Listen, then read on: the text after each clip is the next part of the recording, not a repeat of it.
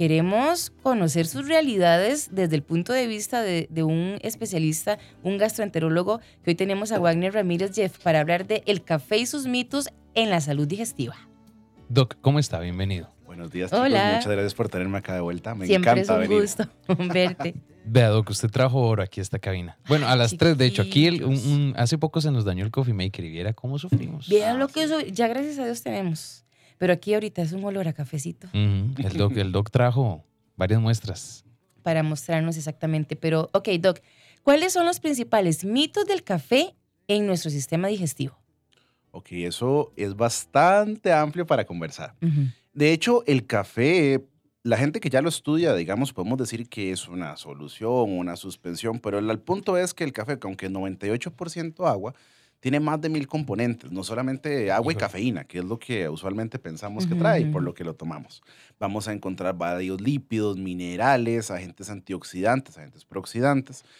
Y todos estos van a hacer distintos efectos en el cuerpo. ¿Por qué hablamos de esto? Porque por supuesto que es imposible decir que solamente una cosa va a tener un efecto sobre toda la salud digestiva y en cada uno de los distintos órganos.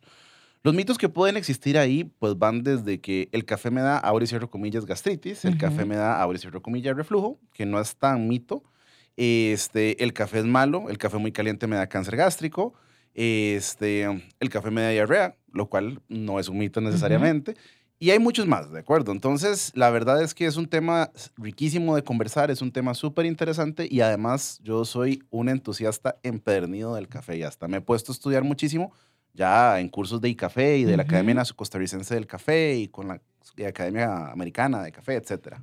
O sea que tenemos a un experto desde todas las aristas en, el tema del café.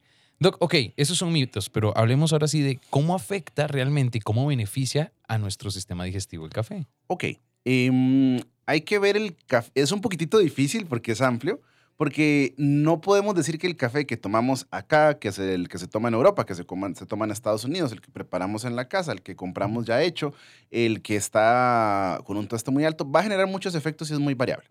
En términos muy puntuales, si lo vemos, yo creo que la forma más apropiada es verlo por los órganos, ¿de acuerdo? De arriba para abajo. En esófago, bueno, primero que todo boca, yo no soy odontólogo, pero sabemos muy bien que el café puede manchar los dientes, sobre todo los tuestes más oscuros, ¿verdad? Eso lo sabemos. Y empezamos por ahí para abajo. Ahora, en la parte del esófago, em, el tema del reflujo gastroesofágico es algo que es súper frecuente. Todo el mundo dice, ay, a mí es que me da el café y si no tomo el café me va a dar un montón de reflujo y me va a sentir súper mal. Al día de hoy la evidencia médica, y tenemos series muy grandes, de hecho hay estudios que se han hecho en poblaciones súper amplias que lo que ha visto es que básicamente, si le da reflujo es porque usted es mucho más susceptible. Entonces, al día de hoy, lo que se recomienda es, si el café y otras sustancias como chile o picantes o cítricos te producen síntomas de reflujo, agrura, por ejemplo, lo suspendemos. Si no, pues no. Muy bien. Doc, una pregunta. Bueno, aquí vienen dos. ¿Cuánto se podría considerar un exceso de café? Cuando puedo decir, estoy tomando café en exceso. ¿Y cuál podría ser la consecuencia de tomar café en exceso? Ok.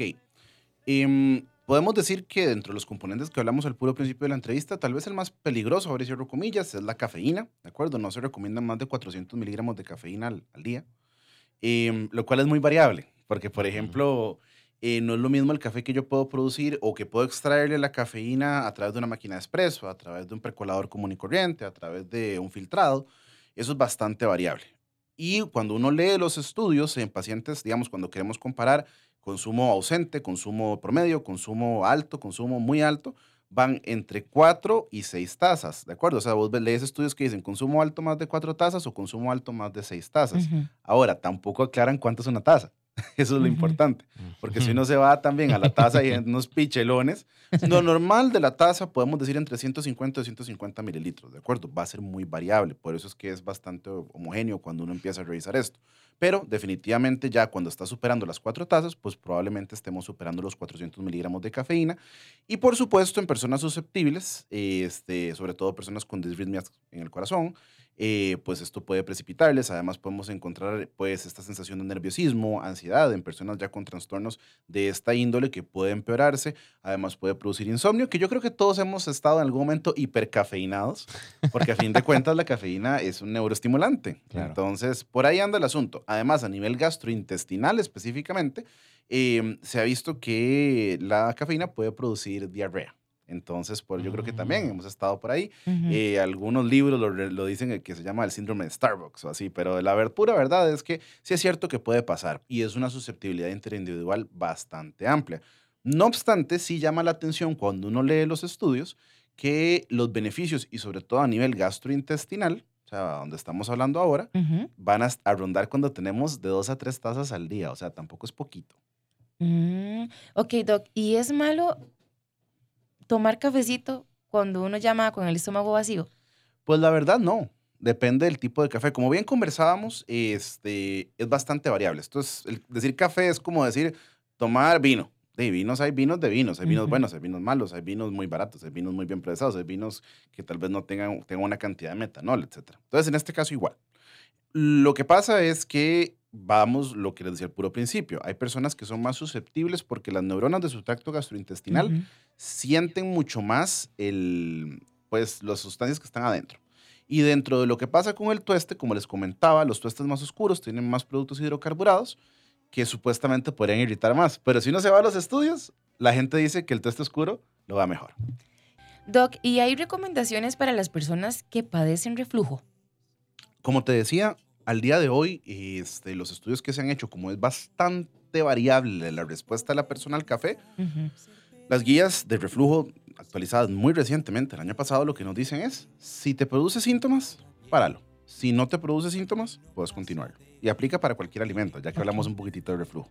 Sobre todo que hay que hacer correcciones en estilos de vida, ¿de acuerdo? También tenemos que entender que si mi cuerpo no lo está tolerando bien, pues no podemos hacer mucho al respecto. Y eso incluye también cambiarlo, agregarle leche o no, esas cosas que alguna gente dice, un café más realito, vea cómo-". No, eso ya es propiamente la susceptibilidad de tu cuerpo a la sustancia. Doc, ok, ahora hacías la analogía del vino y el café, ¿verdad? Que tienen como, como ciertas similitudes en, en cuanto a su función. Al vino se le han atribuido ciertos beneficios. ¿Qué beneficios eh, o, o podría incluso el café reducir el riesgo de algunas enfermedades? Por supuesto, y hay estudios que han demostrado esta parte, y es súper interesante. Específicamente como gastroenterólogo vamos a hablar de esto, pero existen varios. Eh, es para la parte de hígado graso, que eso lo hemos comentado, ha escuchado, hemos hecho desde equilibrio muy- mucho esfuerzo por sonar la alarma a la población de lo peligroso de, las- de esta condición de la enfermedad por hígado graso. Se ha asociado a las personas que consumen más de dos a tres tazas de café una reducción en la cantidad de grasa en el hígado. Por supuesto, café negro, sin azúcar, sin edulcorantes, sin leche, ¿verdad? Porque no se va a irse a tomar un frappuccino con un montón de crema batida, Sí. azúcar, caramelo. Eso no, café negro. Este, eso es lo que ha asociado a una mejoría en la cantidad de grasa y en la rigidez y en la inflamación que produce esta grasa. Algunos estudios han demostrado también que las personas que ya tienen cáncer de colon, ojo, no estoy diciendo que previene el cáncer de colon, pero sí se ha visto que en aquellas personas que ya lo tienen diagnosticado y que empiezan a tomar o que previamente eran tomadores de café, les va mucho mejor. En la cirugía, en la sobrevida, toleran mejor toda la quimio, ¿de acuerdo? Ojo, esto no significa y no sustituye la terapia médica que les, van a, les vayan a mandar sus médicos tratantes y a nuestros oyentes se los recomiendo siempre comentarlo con sus médicos, pero sí se ha visto ese beneficio. Ok, ¿y cómo nos ayuda en la digestión el café? Pues, ¿en qué sentido? Porque la parte de la digestión pues puede variar. Hay personas que son claramente estreñidas y esto les puede ayudar. Entonces es muy variable porque el proceso de digestión es bastante, bastante amplio. Hay personas que, por ejemplo, sienten que necesitan este digestivo, que utilizan, se toman un expresito después de, de terminar Ay, de comer. qué rico, Y este, pero eso es meramente por el efecto que les habla, algo a nivel de paladar, ¿de acuerdo? Que nos va a ayudar muchísimo a mejorar toda esta acomodación en, en el estómago, pero propiamente que nos ayude a digerir algo o no, pues no, sino que sí tiene beneficios a nivel gastrointestinal, como les decía, y también beneficios extraintestinales, como a nivel de mi corazón. Hay personas que dicen incluso que previene el Alzheimer, etc. Bueno, personas no, estudios. Doc, hay algunos mensajes que llegan a nuestro WhatsApp. Dice este, ¿qué pasa si tomo café y consumo algún producto que contiene cafeína? Por ejemplo, algún producto para entreno o así. Eso está interesantísimo porque ahora las bebidas energéticas son súper frecuentes y el problema es que tienen una dosis mucho más alta de cafeína. Y si nos volvemos a lo que dijimos antes, podríamos estar superando la dosis recomendada diaria de cafeína de los 400 miligramos. Entonces, vale mucho la pena ir a revisar también, Ok. como leemos las etiquetas, tenemos que leer las etiquetas y también ser bastante, bastante sucintos con nuestro consumo y ser conscientes de que estoy no porque se me antoja un cafecito, pues voy con otra cosa y además me tomo un Max Energy, me tomo tomo un rooster, me tomo esto y le voy agregando y un poco de Coca-Cola, etcétera, pues porque voy a sufrir los síntomas Hay de... que tener cuidado con eso. Exactamente, de Ujú. hipercafeinemia. No es que probablemente vaya a fallecer de esto, yo repito, hay personas susceptibles y se han descrito casos, aunque es súper raro, eh, pero igual no recomendamos un consumo de más de 400 y insto a la población siempre a leerlo, sobre todo estas bebidas que vienen combinadas con otras cosas como taurina, además algunas tienen muchísimo azúcar y tal vez aquellos que digan, ay, pero es cero, pero tienen edulcorantes y los edulcorantes pues producen diarrea, distensión, mala- malestar abdominal, entonces tampoco es como que sean una buena alternativa. Muy bien. Tomar café eh, en algunos casos podría ser la causa de la inflamación o distensión abdominal. Como te- les comentaba previamente, eh, cuando decimos tomar café, para algunas personas dicen que yo me tomo mi café con leche, me tomo mi Ujú. café con mis gotitas de sacarosa porque el, el médico de Levi's me dijo que yo no podía tomar azúcar y por supuesto mis goticas, ¿verdad? Y que a veces es más leche que café. Ajá. Y es que, ¿qué es lo que pasa? Vamos a ver, como les decía, hay mucha susceptibilidad interindividual de persona en persona, pero lo que sí se ha visto objetivamente, café nos puede producir diarrea. Sabemos que hay personas que ya tienen diarrea crónica, sobre todo en su intestino irritable. Eh, pero lo que más frecuentemente asociamos a síntomas, eh, a lo que llamamos distensión o que la gente dice inflamación, o sea, que la panza se me pone como un tambor, es cuando lo asociamos a estas otras cosas que se fermentan, principalmente la leche y las otros, los edulcorantes, que esos son terribles. Y hablo de todos, el sorbitol frecuentemente, la sacarosa también, la stevia y eh, todas estas cosas van a producir que se van a fermentar en mi tracto gastrointestinal, las bacterias van a hacer que se me distienda y me va a sentir bastante mal. Entonces lo primero que hacemos es quitarlo. Como les digo, es variable de persona en persona la susceptibilidad que el café me puede hacer, pero si nos vamos a números grandes, frecuentemente no va a producir esto. Tenemos muchos eh, mensajes que llegan al 8990-004. Doc dice por acá, si tuve una úlcera duodenal me hace daño tomar café. No, no le va a hacer daño porque primero que todo esperamos que esa úlcera ya se la haya tratado y hayamos buscado la causa de esta, que frecuentemente es infección por Helicobacter pylori. Es una bacteria que me infecta el estómago y el intestino. em, y ya está. ¿De acuerdo? Eso hace muchos años, si era una condición crónica, en la era moderna de tratamientos, ya eso no. Entonces, de por sí, no es como que el café vaya a entrar y vaya a abrirme más huecos en la úlcera. Entonces, ya eso no.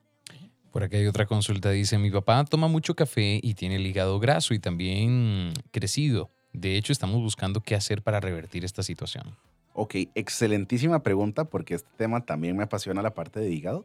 Este, y es que, como les mencionaba, el café, dos, tres tazas al día, negro, sin azúcar, sin edulcorante, sin leche, eh, de ningún tipo, nos va a ayudar, o sea, nos va a ayudar a mejorar un poco la cantidad de grasa en el hígado, ¿de acuerdo? Y nos puede ayudar a reducir la inflamación en el hígado para evitar que eh, evolucione a cirrosis. Pero es un suplemento, no es un tratamiento y tal vez esta persona sí quiero insistirle que debe consultar a un médico o a una médico que vea este tipo de patologías, o sea, enfermedad por hígado graso, porque hay que controlar la causa de fondo, frecuentemente, como les decía, es diabetes o factores de dieta, pero no es que esté mal tomar café, pero no es su tratamiento y por favor le insto a que busque atención médica porque dice, no sería nada más descuidarnos y podemos terminar en una cirrosis si no nos cuidamos. Dice, me gustaría saber si es malo consumir café para las personas que tienen barro biliar. Otra pregunta súper interesante para aclararle a la audiencia, pues el barro biliar es la arenita que se produce en la vesícula, eh, como decir, una preformación a las piedras de la vesícula, ¿de acuerdo? Eh, en general hay estudios también muy interesantes que se ha visto que hay una reducción en la formación de barro, piedras y de cirugía de vesícula en mujeres, no en hombres. Este, ¿Por qué ocurre esto? Pues, pues son muchos factores variables. El estudio específicamente mostró solo ese beneficio claro en mujeres pero este, sí se ha dicho que puede mejorar mucho las características de la bilis y evitar que produzcan piedras como tal.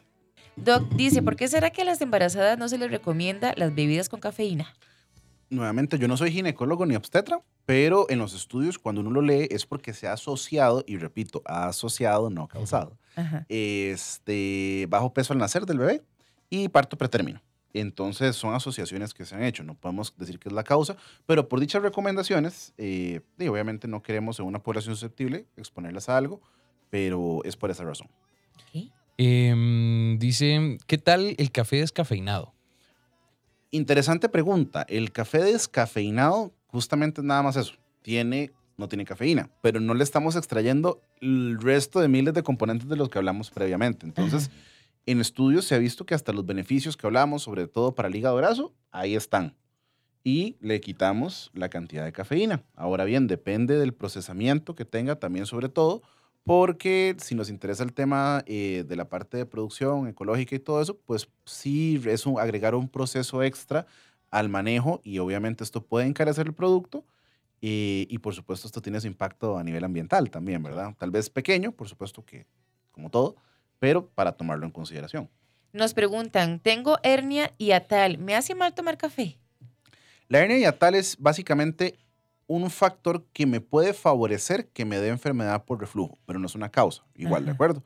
Sobre todo porque se, yo le explico a mis pacientes que es como que se daña un poquito el empaque que protege el paso de la comida del estómago al esófago para que no se devuelva. La hernia y atal hace que se favorezca que se devuelva. Eh, entonces, si ya de por sí tengo enfermedad por reflujo y ya de por sí el café en mí particularmente me da sensación o síntomas por reflujo, ahí sí lo debería evitar.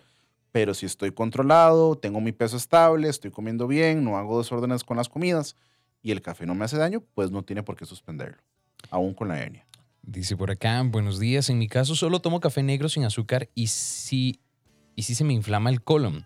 Se me pone como de cinco meses el estómago y, y es de vez en cuando que lo tomo por lo mismo, porque me dura hasta tres días inflamado y es muy incómodo andar así. Me han mandado a usar diferentes marcas de café y el resultado es el mismo que puedo hacer. Ahí es que también tenemos que ver si el paciente ya tiene un síndrome digestivo irritable que no se ha tratado, porque esta persona no solo consume café, es que estamos viendo, hay que ver, sentarnos a conversar acerca de cómo está su dieta, cómo está su actividad física, cómo está su grado de hidratación, qué le estamos metiendo al colon fuera del café y cómo está su estado de salud emocional y mental. Porque definitivamente, como les digo, no es que el café no pueda producir estos síntomas, pero de todo lo que les estoy diciendo, no es lo primero en la lista. Es que uno le echa la culpa directamente, ¿verdad? el café, el café y no. Después nos preguntan, ya para cerrar, ¿tomar café altera a una persona a ponerse como de mal humor, así alterado? Es, como les mencionaba, esto es un neuroestimulante, entonces tenemos que ver qué morbilidades o comorbilidades mentales o psiquiátricas podemos tener, ¿de acuerdo? Y eso no es ningún tema. Existen cualquier cantidad de cosas y es como una condición crónica que tenemos que entender. Personas con ansiedad, eh, personas con tal vez algún trastorno afectivo bipolar o todo eso puedan verse un poquito más susceptibles a los efectos estimulantes, pero en general eso es comentarlo con su médico tratante. Y también si me desencadena más síntomas de ansiedad, por supuesto quería suspenderlo. Y por otro lado, lo que sí pasa en la mayoría de nosotros es este cierto grado de abstinencia. Cuando se me bajan los niveles de cafeína, me agarra un poco de dolor de cabeza y la persona se puede poner un poquitito gruñona porque le molesta, básicamente. Muy bien. Desgraciadamente el tiempo nos apremia y tenemos que terminar acá, Doc, pero de verdad muchas gracias por traernos cafecitos tan, tan deliciosos y tanta información. Tanta información, pero ¿cómo lo pueden contactar, Doc?